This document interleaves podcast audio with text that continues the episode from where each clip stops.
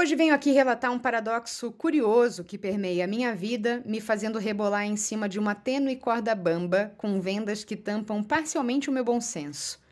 Trago reflexões acerca da vida moderna de uma jovem lésbica de quase 40 anos que ainda não aprendeu a lidar com certas adversidades do cotidiano. É válido dizer que tudo nesta crônica vai gerar em torno da minha nova raquete elétrica, arma letal para insetos de pequeno porte. Dito isso, me defendo afirmando que me considero uma verdadeira pacifista, que não quer guerra com absolutamente ninguém.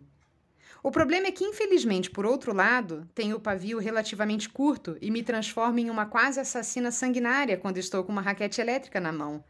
Sou do tipo paz e amor, mas amo matar insetos que colocam em risco a minha santa sanidade. Desde que moro aqui, há quase cinco anos, precisei enfrentar três grandes situações desagradáveis com seres que jamais foram convidados e que tampouco são bem-vindos ao meu lar. A primeira foi cena típica de filme de terror. Literalmente.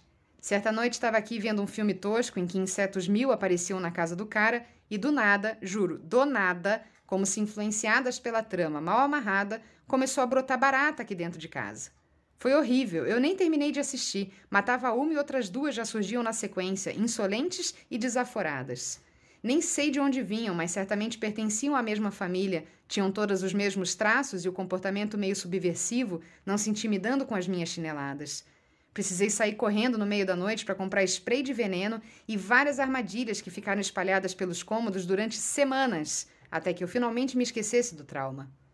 Aí você pode dizer: ai, detesto matar barata, mas eu também. Só que morando sozinha, minha amiga, a gente é obrigada a enfrentar nossos maiores temores. Não tem para onde fugir. Não tem quem venha te socorrer nessas horas. Eu constatei isso na primeira vez que me vi sozinha nesse mundão de meu Deus, lá em 2007. Na ocasião, sentei a alguns metros da barata que não tive coragem de matar e chorei, deliberadamente. Por sorte, a segunda já foi mais fácil e a terceira foi um escorpião. Voltando ao presente, depois do surto de baratas vindas de um filme de terrir, foi a vez das formigas. Várias delas, das pequenininhas às cabeçudas, das pretas às vermelhas, passando por aquelas que se parecem com aranhas. Na adolescência, eu dizia que faria uma camiseta escrito Sou contra o extermínio de formigas, mas quando elas invadem o seu castelo, você simplesmente convoca e invoca todas as suas defesas. O perigo é só passar a gostar dessa matança, o que é bem fácil de acontecer. Minha solução para as formigas foi meio surpreendente. Comprei o veneno, que veio numa caixinha amarela com instruções mal escritas, e nem precisei aplicar o gel que promete acabar com formigueiros inteiros. Juro, bastou colocar a caixinha lá em cima da geladeira e as formigas automaticamente desapareceram.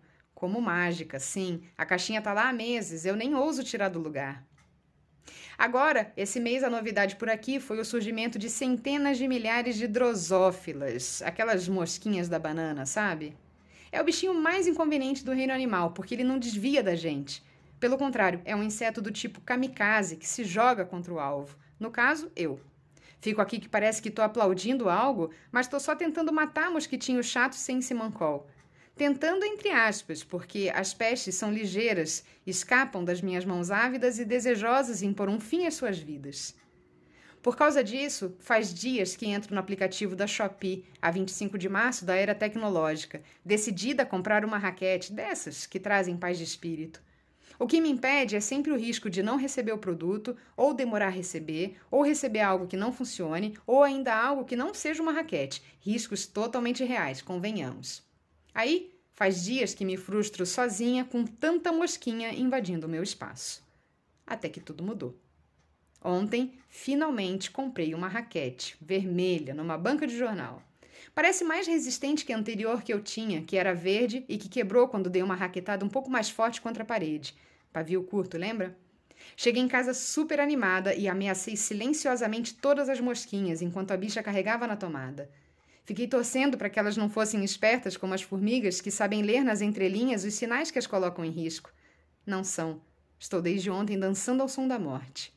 Cada estalo de vida que se vai é um novo sorriso sádico que brota no meu rosto. Morre, morre, desgraça, é um mantra entoado ao ritmo dos choques elétricos que tiram a vida de insetos que, embora pequenos, causam um tumulto gigantesco.